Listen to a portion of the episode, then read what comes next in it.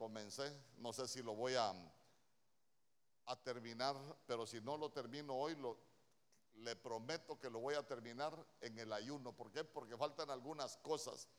Y mire, la Biblia, la Biblia tiene detalles que, que cuando nosotros vamos reparando, uno se da cuenta de que muchas veces hemos tenido un evangelio incompleto. Y quiero que me acompañe con el verso que comenzamos hoy en la mañana, Efesios capítulo 4, verso 13. Y mire lo, que dice la escritura.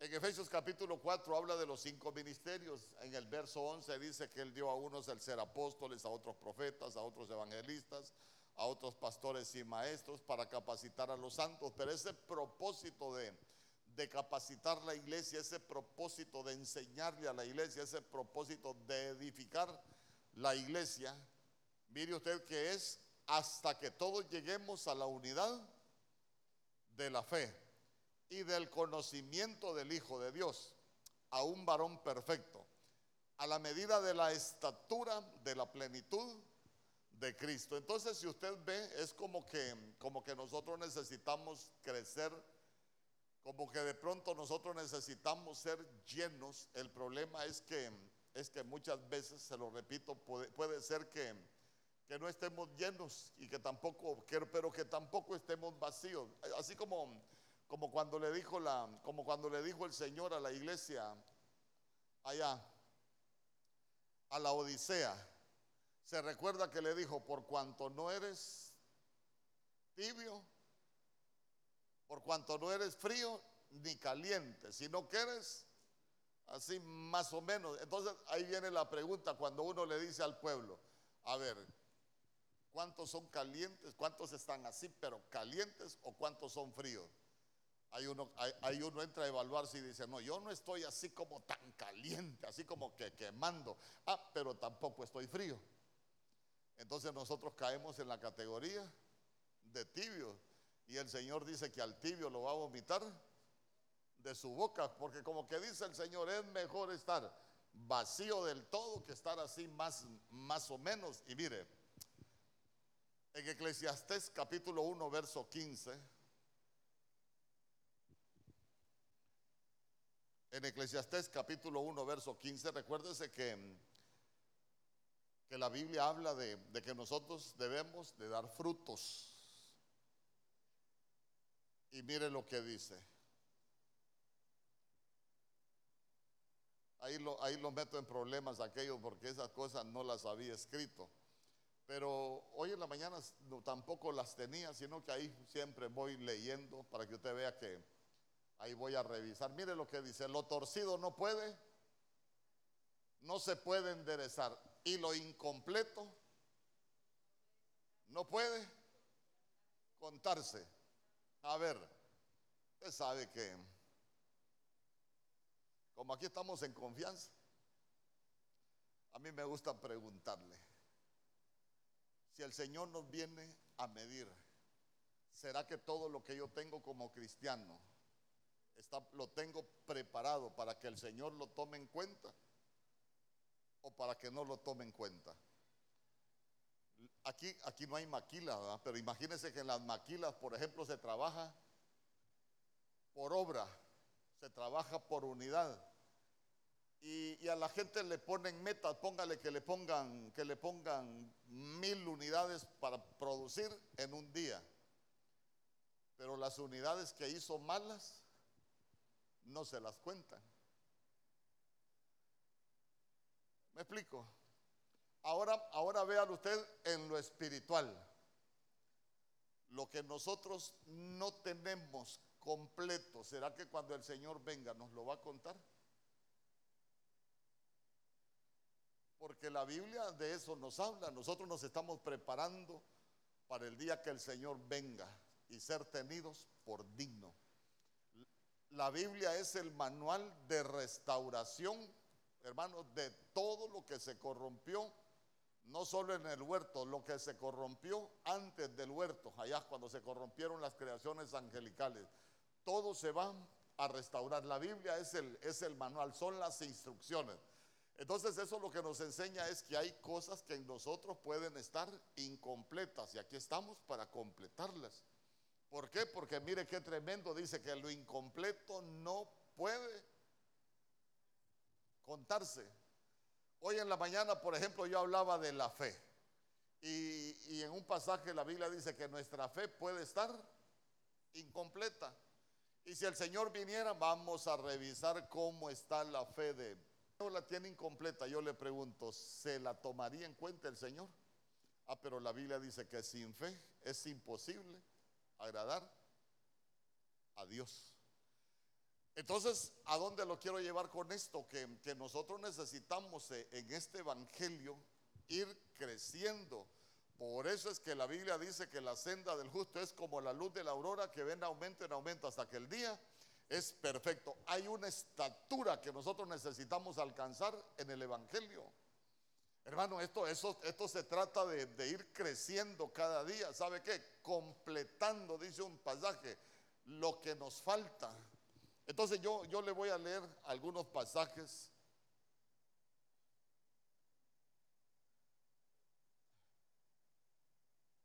En Colosenses capítulo 4, verso 12.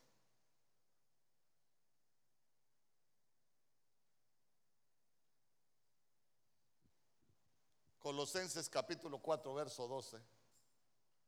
Mire lo que dice la Biblia.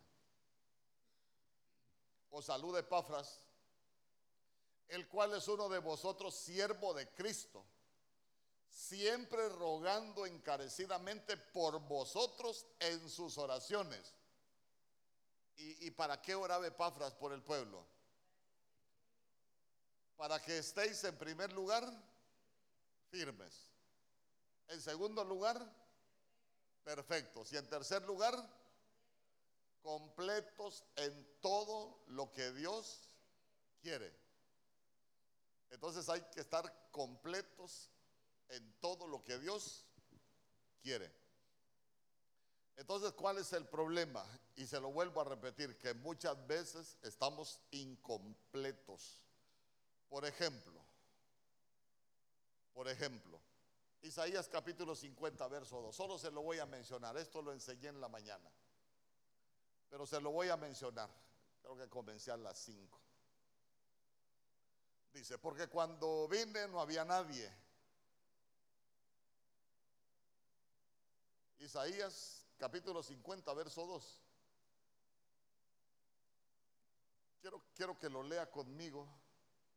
Mire lo que dice. Porque cuando vine no había nadie y cuando llamé no había quien respondiera. ¿Acaso es tan corta mi mano que no puede rescatar o no tengo poder para librar? He aquí con mi reprensión seco el mar, convierto los ríos en desiertos, sus peces hieden por falta de agua, mueren de sed. Entonces mire usted que que cuando la Biblia habla de los peces, los peces somos nosotros. Se recuerda cuando él llamaba a los discípulos, a ustedes los voy a hacer pescadores de hombres. Entonces cuando hablamos del agua, el agua es la palabra, pero mire usted qué tremendo que dice, que los peces hieden por falta de agua. Mire, yo no sé, yo no sé si usted ha pasado algunos dos días sin bañarse. Huele a puro león uno, hermano. Ahora véalo en lo espiritual. ¿Por qué? Porque la Biblia dice que nosotros tenemos agua para limpiarnos. ¿Cómo vamos a estar delante del Señor? Vamos a estar hediondos, hermano. Vamos a estar hediondos. ¿Por qué? Porque lo que nos hace hediondo es que nosotros no nos limpiemos con el agua de la palabra. Mire, limpiarnos del agua de la palabra es lo que estábamos haciendo mal. Cuando nosotros escuchamos un mensaje, tenemos que aprender a corregir, tenemos que aprender a, enderezar nuestros caminos, porque ese es el propósito de la escritura, no es otro propósito, hermano, es que ahora se ha cambiado que, que ya solo queremos predicar de, de prosperidad y de bendición, pero el propósito de la escritura no es ese. La Biblia dice que eh, es que todos lleguemos, hermano, a ser perfectos y preparados para toda buena obra. Ese es el propósito de la escritura. Entonces, mire, uno de los de los de las cosas que nosotros podemos tener incompletas es el agua.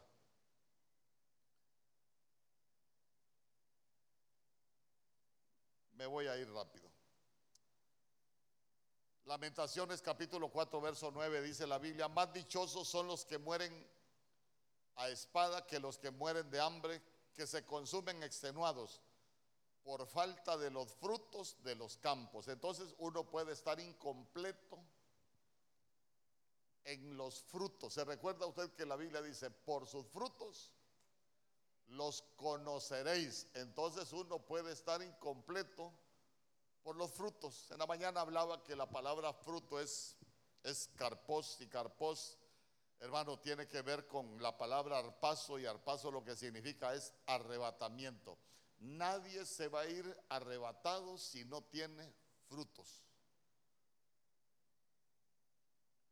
Y este sí quiero que lo vea. Mire, Primera de Tesalonicenses capítulo 3, verso 10.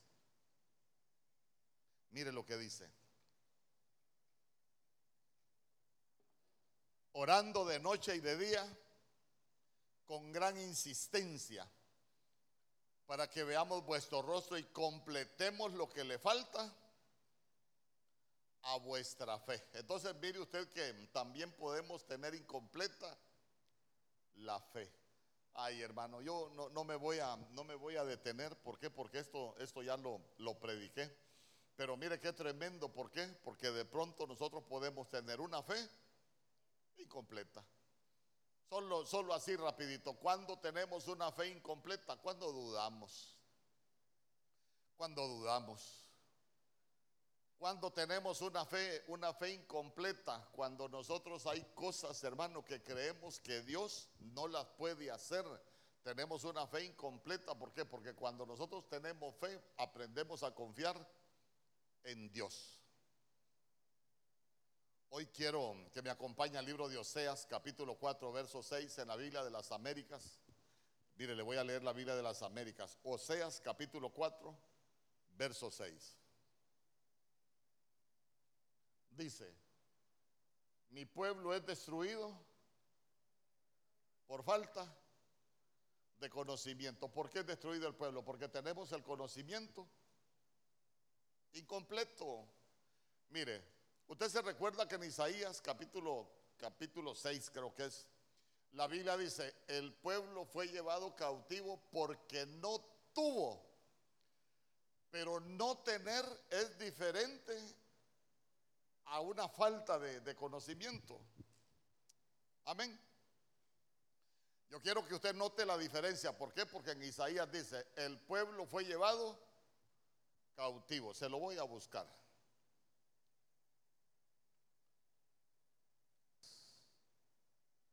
Capítulo 5, verso 13.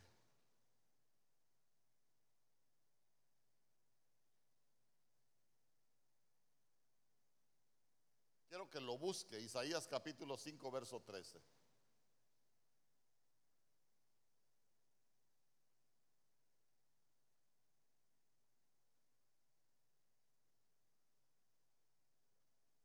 Muchas gracias. Vamos a ver. Vamos a ver, quiero explicarle algo. La Biblia dice, mi pueblo fue llevado cautivo porque no tuvo conocimiento. Pero, pero ¿por qué puede ser que el pueblo no tenga conocimiento? Ahí no estamos hablando de que, de que tiene un conocimiento incompleto. Estamos hablando de que el pueblo no tiene conocimiento. Amén. Y se lo voy a leer porque esos versos, hermanos, los finales son los que, los que son bien, bien tremendos. Ahí el pueblo es, es cautivo, su gloria pereció de hambre y su multitud se secó de sed. Pero quiero que me ponga Oseas, ese verso de Oseas, hoy sí quiero que lo leamos bien. Porque mire lo que dice, mi pueblo es, ya no es cautivo, sino que dice que el pueblo es destruido. ¿Por qué? Por falta de conocimiento. Si no tiene, pues no tiene, cautivo. Pero si lo tiene incompleto, es destruido. Porque mire usted que al que le falta es porque tiene quien le enseñe y no quiere aprender. Pero el que no tiene es porque nadie le enseña. Pero el que tiene falta de conocimiento, escuche bien, es porque tiene quien le enseñe, pero no quiere aprender. Por ejemplo, fíjese que hay un hermano aquí que goza porque, porque yo una vez estaba predicando eso de, usted me conoce, una vez estaba predicando de que hay mucho cristiano que viene a la iglesia, pero después va a pecar. Y un día nos visitó por primera vez un familiar de un hermano. Y bien emocionado porque venía a Benecer, ya días quería venir y bien contento. Y empiezo a predicar yo de los que, de los que siendo cristianos, hermanos, siguen pecando. Porque el que es cristiano y sigue pecando es el que entra en esa categoría, porque es que no quieren aprender. Entonces yo dije, hay algunos que, se convirtieron al Señor, pero no han dejado los problemas de la carne. Muchos no han dejado el vicio, muchos no han dejado el adulterio. Y yo siempre le he dicho, por eso es que antes muchos teníamos un borracho mundano, pero ahora hoy tenemos un borracho cristiano. Bueno, yo también dije, antes teníamos un adúltero mundano, supuestamente se convirtieron al Señor pero como no quieren aprender, tienen falta de conocimiento. Hoy tenemos un adúltero, pero nada más que cristiano. Y dice que se fueron, hermano, después de que yo terminé de predicar. Y dice que le decía el hermano, papá, ¿qué le pareció el mensaje? Soy un borracho cristiano, dice que le Hermano, porque usted no lo va a creer, dice que había dejado comprada la carne, había dejado comprada la hielera, la casa de cerveza ya ya tenía convocado al pre para ir a beber después del culto. Y dice que todo el, trayecto le decía el hijo, papá, pero dígame qué le pareció el, culto. Que antes era un borracho mundano y hoy soy un borracho cristiano. No, pero el mensaje, ¿qué le pareció? Que soy borracho cristiano, hijo. Pero dígame otra cosa soy borracho cristiano, no tengo nada más que decirte. Hoy me di cuenta, le dice, que sigo siendo el mismo borracho, nada más que hoy soy borracho cristiano. Pero mire qué bonito, pero mire qué bonito, ¿por qué? Porque llegó a la casa, agarró las cervezas y las fue a votar. Empezó a llamar a todos los amigos y le dijo, hoy no me voy a reunir con ustedes y ya no me voy a reunir más. ¿Por qué? Porque hoy me di cuenta que yo soy cristiano y no puedo seguir siendo borracho. Entonces, ¿qué tenía él? Falta de conocimiento, hermano, y va a Mire, el que tiene falta de conocimiento va va a ser destruido. Por eso es que la Biblia dice, van a entrar los borrachos al reino de los cielos. No nos engañemos, dice la Biblia, ni los borrachos, ni los adúlteros, ni los afeminados, ni los que se acuestan con hombres. Y empieza a dar la lista la Biblia de todos los que no van a entrar al reino de los cielos. Entonces uno no se puede seguir engañando. ¿Por qué? Porque si tenemos quien nos enseñe y no queremos aprender, hermano, camino al cielo no vamos, vamos camino a la destrucción. Dígame usted, ¿a qué viene uno a la iglesia? ¿A seguir en lo mismo o a, cambiar algo? Yo no sé a qué viene usted. ¿A qué, ¿Para qué busca usted del Señor? ¿Para cambiar algo que estaba funcionando mal? ¿Para dejar de cometer los errores que uno comete? Uno, uno buscó al Señor para apartarse de un vicio. ¿Y cuál cuál es lo lamentable? Que estemos en la casa del Señor y que sigamos en lo mismo. Imagínense ustedes, éramos malcriados ahí en el mundo y que vengamos al Señor, aquí somos un pan de Dios, pero cuando salimos volvemos a ser los mismos malcriados.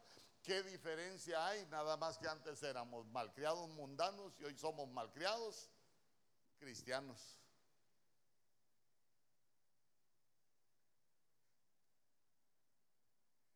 Entonces, mire, si hay algo que nosotros necesitamos completar es nuestro conocimiento. Se recuerda usted que Jeremías dijo, nadie se gloríe en su fuerza y nadie se gloríe en su sabiduría. ¿En qué dijo Jeremías que te puede gloriar uno? En tener conocimiento del Señor. En eso no podemos gloriar. ¿Sabe por qué? Porque cuando nosotros tenemos conocimiento del Señor, es cuando nosotros comenzamos a entender la voluntad de Dios. El pueblo sin conocimiento no conoce la voluntad de Dios. ¿Y cuál es la voluntad de Dios? Nuestro Señor Jesús dijo, la voluntad de Dios es vuestra santificación. Para eso estamos, estamos en, este, en este lugar. Pero, pero mire usted qué tremendo, ¿por qué? Porque cuando tenemos un conocimiento incompleto, imagínense nosotros que somos cabeza de familia, si tenemos un conocimiento incompleto, ¿qué va a pasar? Ah, tú rechazas el conocimiento. ¿Qué dice? Yo te voy a rechazar para que no seas sacerdote.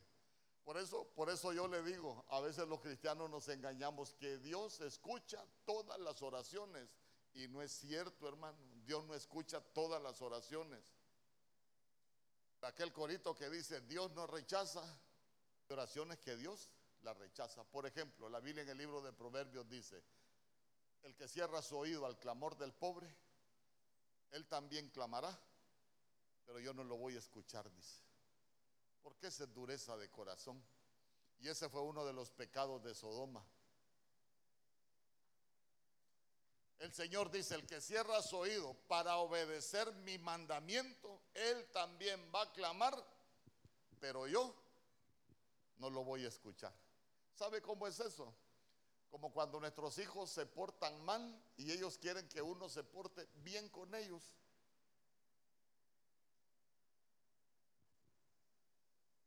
Ellos no nos quieren obedecer, pero, pero sí quieren que uno haga lo que ellos quieren. Lo mismo es.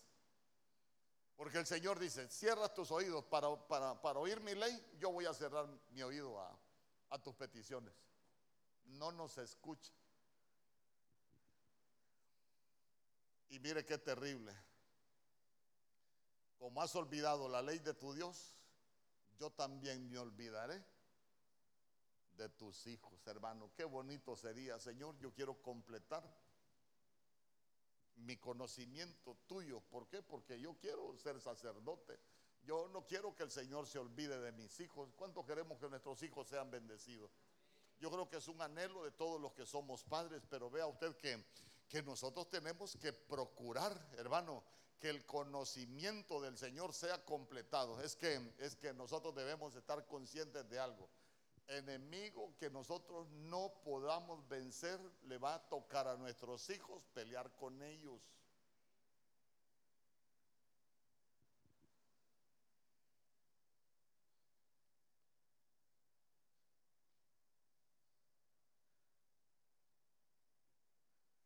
le quiero preguntar, ¿cómo está su conocimiento? Es que mire, conocimiento no es saberse la Biblia de pe a pa.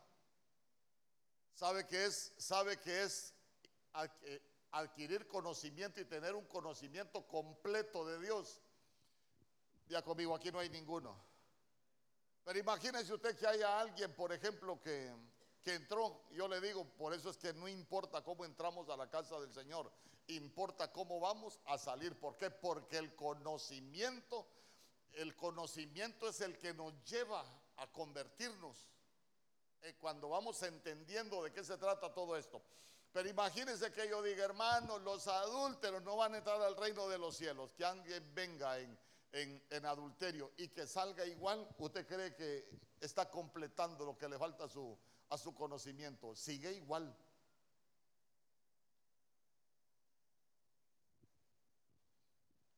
Pero nosotros necesitamos tener un conocimiento completo. Mire usted, Primera de Timoteo capítulo 2 verso 4, la Biblia de las Américas.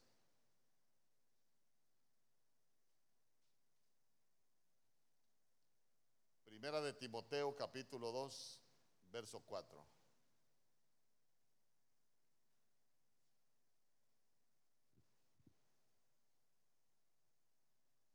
Ahí está hablando de nuestro Señor Jesús. Dice que, Él quiere que todos los hombres sean salvos y vengan al pleno conocimiento de qué? De la verdad. Nosotros, mire, nosotros si hay algo que no podemos tener incompleto es el conocimiento de la verdad. ¿Por qué? Porque nosotros vamos a conocer la verdad y la verdad nos hará libres. Yo si, yo si el Señor lo permite, el martes, el martes, porque mire, verdad y la vida. Conoció a Jesús y ahí es donde yo pregunto, ¿conoció la verdad Judas? Porque se perdió. Entonces, entonces hay mucha gente, incluso en el, programa de mi pastor, alguien, le, alguien, una mujer le dijo, mire, yo tengo problemas con mi esposo, los dos somos servidores, pero mi esposo dice que, que él ya conoció a Jesús, que yo ya lo aceptó como Señor y Salvador de sus vidas. Y qué pena, pastor, somos servidores, pero mi esposo no se quiere apartar del pecado. ¿Qué cree que le contestó el apóstol Germán?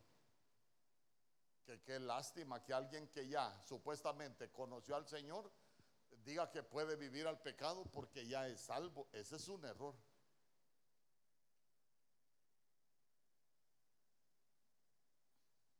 Porque usted va a encontrar muchos en la Biblia que conocieron a Jesús, pero no llegaron a conocerlo como la verdad. Por ejemplo, Pilatos le dijo, ¿y qué es la verdad? Y se salvó, pero conoció a Jesús. ¿Me explico? ¿Y cuál es la verdad que nosotros necesitamos conocer de su palabra? Por ejemplo, por ejemplo, el Salmo 119, 160 dice, la suma de tu palabra es la verdad. ¿Cómo vamos conociendo nosotros la verdad?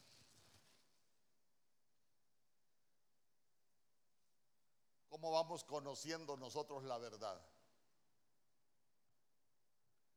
Cuando uno dice, si tu ojo derecho te es ocasión de caer, sácalo. No es que lo vamos a sacar literalmente, sino que si tenemos problemas con los ojos para andar viendo, la Biblia lo que nos dice es que deberíamos de pedirle al Señor no andar viendo nada incorrecto en la calle. Bueno, estoy hablando de, de pecado, porque eso es conocer la verdad.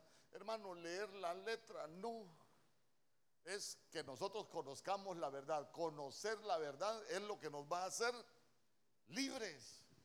Por eso es que la Biblia dice, el que robaba, ya no robe más. Yo le pregunto, y si alguien sigue robando siendo cristiano, ¿conoce la verdad o no conoce la verdad? No conoce la verdad, aunque esté en una iglesia.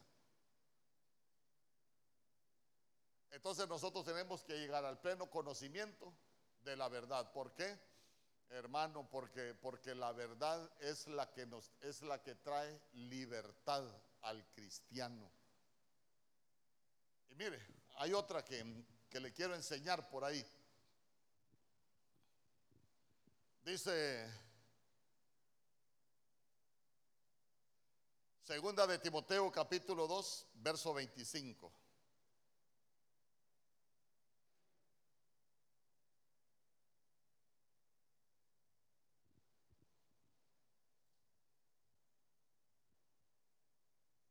Mire qué bonito. Dice que hay que corregir tiernamente a los que se oponen. Por si acaso Dios les da el arrepentimiento que conduce al pleno conocimiento de la verdad. A ver. A ver. Le voy a hacer una pregunta así bien tremenda también. ¿Usted cree que nosotros podemos hacer las cosas en le pregunta la palabra?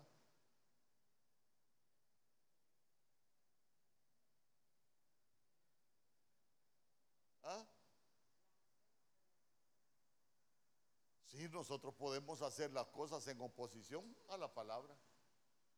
Cuando la Biblia dice una cosa y nosotros hacemos otra. Por ejemplo, mire, los hijos, para los hijos, le voy a dar una pastilla para los hijos. La Biblia dice, honra a tu padre y a tu madre, que es el primer mandamiento, con promesa. ¿Y, cuál y, mire qué tremendo, porque a veces la gente dice que ya los diez mandamientos ya no tienen validez. Hermano, pero ese es un mandamiento, ¿se recuerda? Éxodo capítulo 20, Deuteronomio 5 es un mandamiento. Honra a tu padre y a tu madre.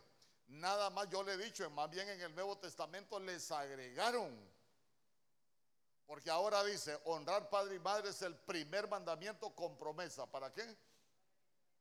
Para que te vaya bien en todo lo que emprendas y tus días sobre la tierra sean alargados. Pero vamos, y, y usted como hijo ha aprendido a honrar a su padre y a su madre.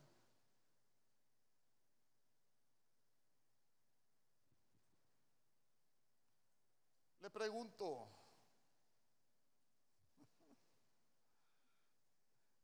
nosotros los cristianos tenemos que enseñarle a nuestras generaciones a honrar. Y miren, no le enseñe eso de solo el día de la madre, hermano. No, hermano.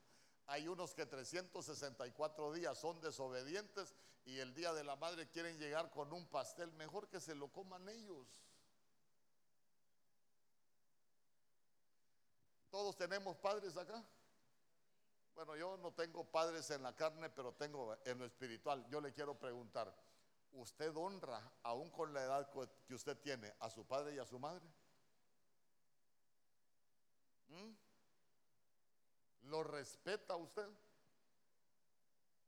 ¿Se acuerda de ellos usted siempre? ¿No les contradice usted todavía a sus padres? Es que, es que fíjese que algunos, hermanos, algunos, ya conmigo aquí no hay ninguno. Es que a veces algunos hijos que uno ha conocido allá en Nibiru, por ejemplo, cuando ya le dan dinero a su papá, lo regañan, fíjese. Yo he conocido gente que lo regaña a los papás. Más bien parece que los papás son los hijos. No, si el hijo tiene la obligación de darle, no andarlo regañando.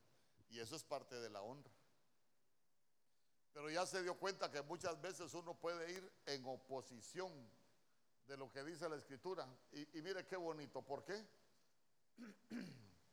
Porque, porque la corrección, porque ahí está hablando de corrección. La corrección es la que nos puede llevar al arrepentimiento. Y el arrepentimiento es cambiar nuestra manera de pensar.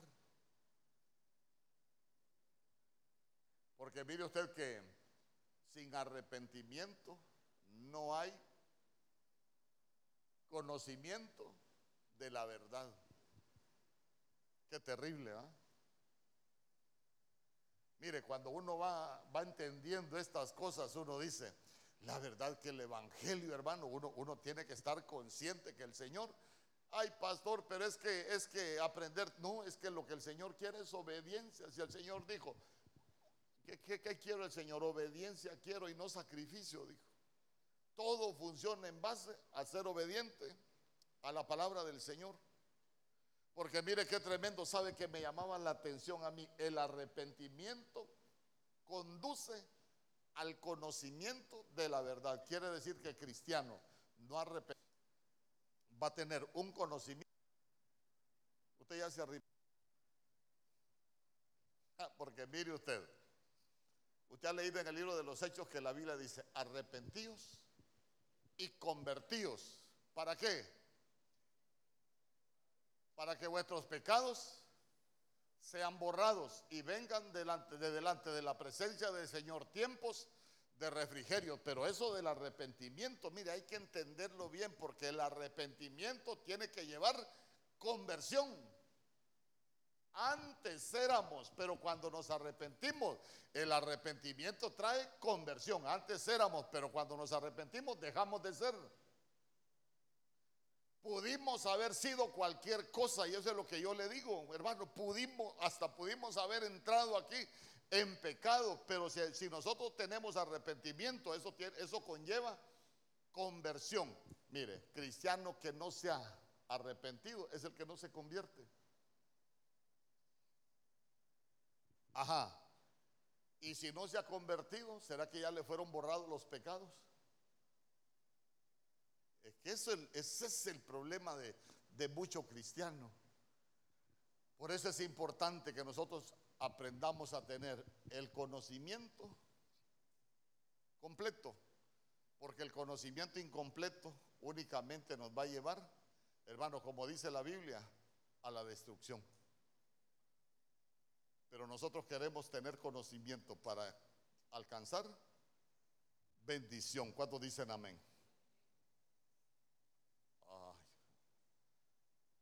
Primera de Corintios capítulo 7, verso 5. Yo le voy a leer la Biblia de las Américas.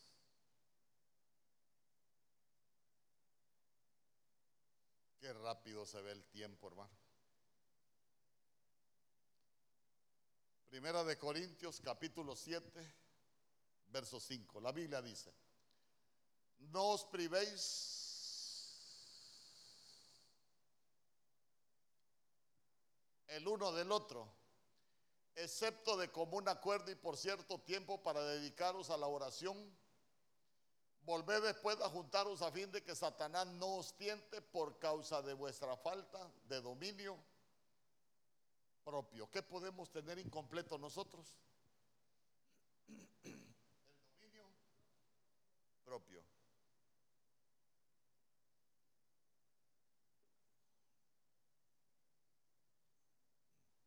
A ver, ¿y qué es tener dominio propio? Vaya, solo este, miremos si nos vamos, pues ya son las 5 y 40 y comenzar las 5. Ayúdeme a predicar qué es dominio propio. Poder decir, poder decir que no.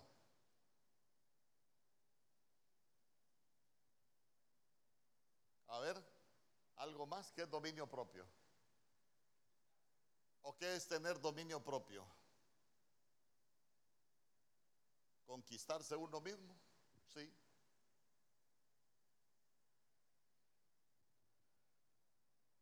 Dominio propio, además, es la capacidad que yo voy adquiriendo, de acuerdo voy entendiendo las cosas del Señor, es la capacidad que yo tengo para controlar mis pensamientos, mis deseos, mis actitudes y mis reacciones. ¿Cuántos tienen reacciones feas a veces así que uno dice, qué barbaridad? Reacción. A veces uno hasta con los hijos tiene reacciones feas. ¿Se ha fijado? Dominio propio solo es decir no. No, dominio propio es que nosotros necesitamos. ¿Por qué?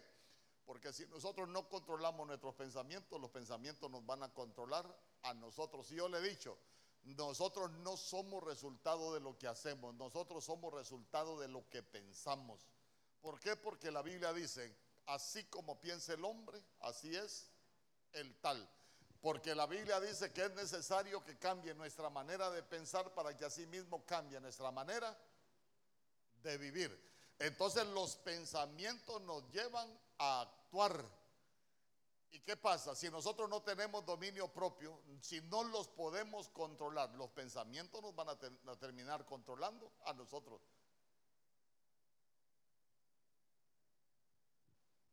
A veces uno tiene malas reacciones, hermano y el tener malas, malas reacciones, ese solo es un indicativo que no tenemos dominio propio, que lo tenemos incompleto.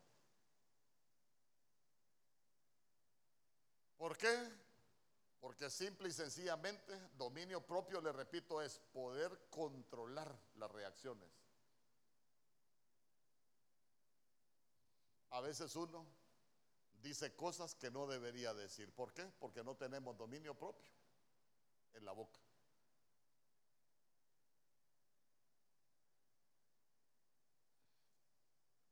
¿Se recuerda usted lo que, lo, que le dijo el Señor a Caín? ¿Se recuerda usted lo que le dijo el Señor a Caín con relación al pecado? ¿Ah? Vamos, si es Génesis capítulo 4. El pecado, mira Caín, si haces el bien, no serás aceptado. Pero si no lo haces, el pecado está a la puerta y te codicia, pero tú debes dominarlo. Lo que le estaba diciendo, el pecado, el pecado siempre nos va a codiciar a nosotros. El pecado, cuando, mientras estemos vivos, siempre nos va a perseguir. Por eso es que la Biblia dice que nos despojemos de todo peso y que corramos la carrera que tenemos por delante, hermano. Y, que, mire, en esa carrera, dice, esa carrera la vamos a correr teniendo cuidado del pecado que tan fácilmente nos alcanza. Pero una cosa es que el pecado llegue y que nosotros le abramos la puerta porque no tenemos dominio propio. Y otra cosa es que el pecado llegue, pero que nosotros le cerremos la puerta porque tenemos dominio propio. Ay, hermano, no sé si a usted alguna vez ha tenido problemas con alguien y uno dice, me hubiera conocido un par de años antes, le hubiera dicho hasta de lo que se va a morir. ¿Y por qué no se lo dijo hoy? Porque yo aprendí a dominar sus reacciones. Amén. Pero a veces tenemos un dominio propio incompleto, hermano, incompleto. Mm. Ay. Ahora imagínese que, ahora imagínese usted.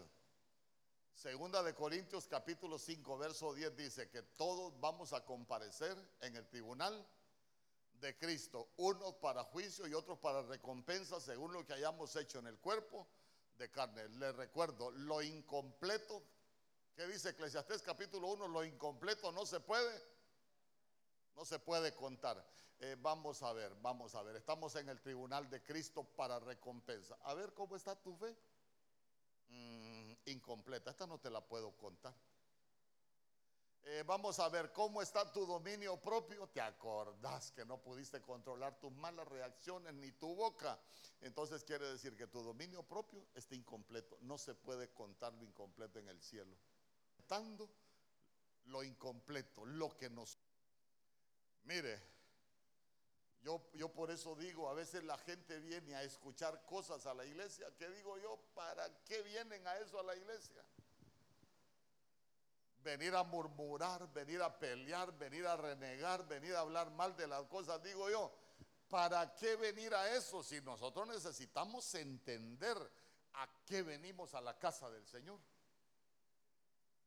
Amén. Aquí uno viene a, completar lo que le falta. ¿Sabe, ¿Sabe usted que cuando en Efesios capítulo 4, verso 12, cuando la Biblia habla de edificar el cuerpo de Cristo, Ahí habla de reparar, habla de restaurar, habla hasta de, hasta de completar las tuercas, habla como que a uno le faltan tuercas, hermano, y aquí se las completan. Sí, porque, porque hay cosas que a uno le faltan, pero a la casa del Señor venimos a ser completos. Mire, la Biblia dice que nosotros fuimos completos, fuimos hechos completos en Cristo Jesús. Pero esa es una, es una completación posicional, pero nosotros la tenemos que alcanzar. El dominio propio, si bien nos dieron la victoria, nosotros lo tenemos que completar. Amén. La falta de fe, hermano, nosotros la tenemos que completar, la tenemos que, que perfeccionar. Entonces, entonces, mire, ya con esto cierro. ¿Cómo está su dominio propio? Porque ya se dio cuenta que cuando no tenemos dominio propio, fácilmente somos tentados por Satanás. Se recuerda en Lucas 4, cuando la Biblia dice que nuestro Señor Jesús fue llevado por el Espíritu al desierto para ser tentado por el diablo. Por eso es que la Biblia dice que Él fue tentado en todo, pero sin pecado, para darnos la victoria. ¿Por qué? Porque Él lo llegó a tentar aún con la misma palabra. ¿Y cómo le contestó nuestro Señor Jesús? Escrito está. ¿Por qué? Porque Él había completado el conocimiento. Amén. Pero yo, le quiero hacer, le quiero hacer esta pregunta una vez más. ¿Cómo está su dominio propio?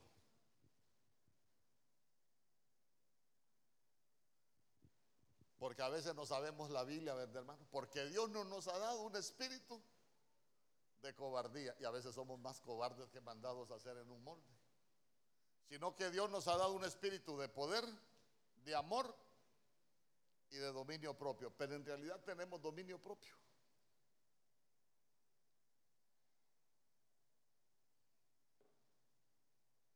Mire, tome nota. El dominio propio nos lleva a controlar la tristeza.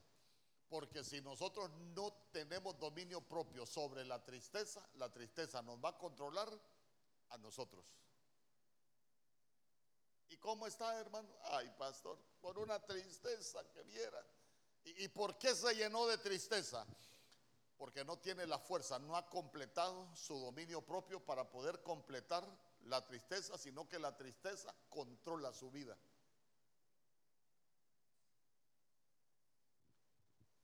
Nosotros necesitamos tener dominio propio sobre el miedo.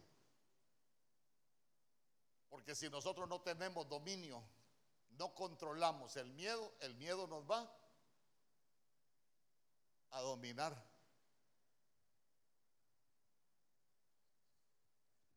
Hay tantas cosas que para lo cual nosotros necesitamos el dominio propio.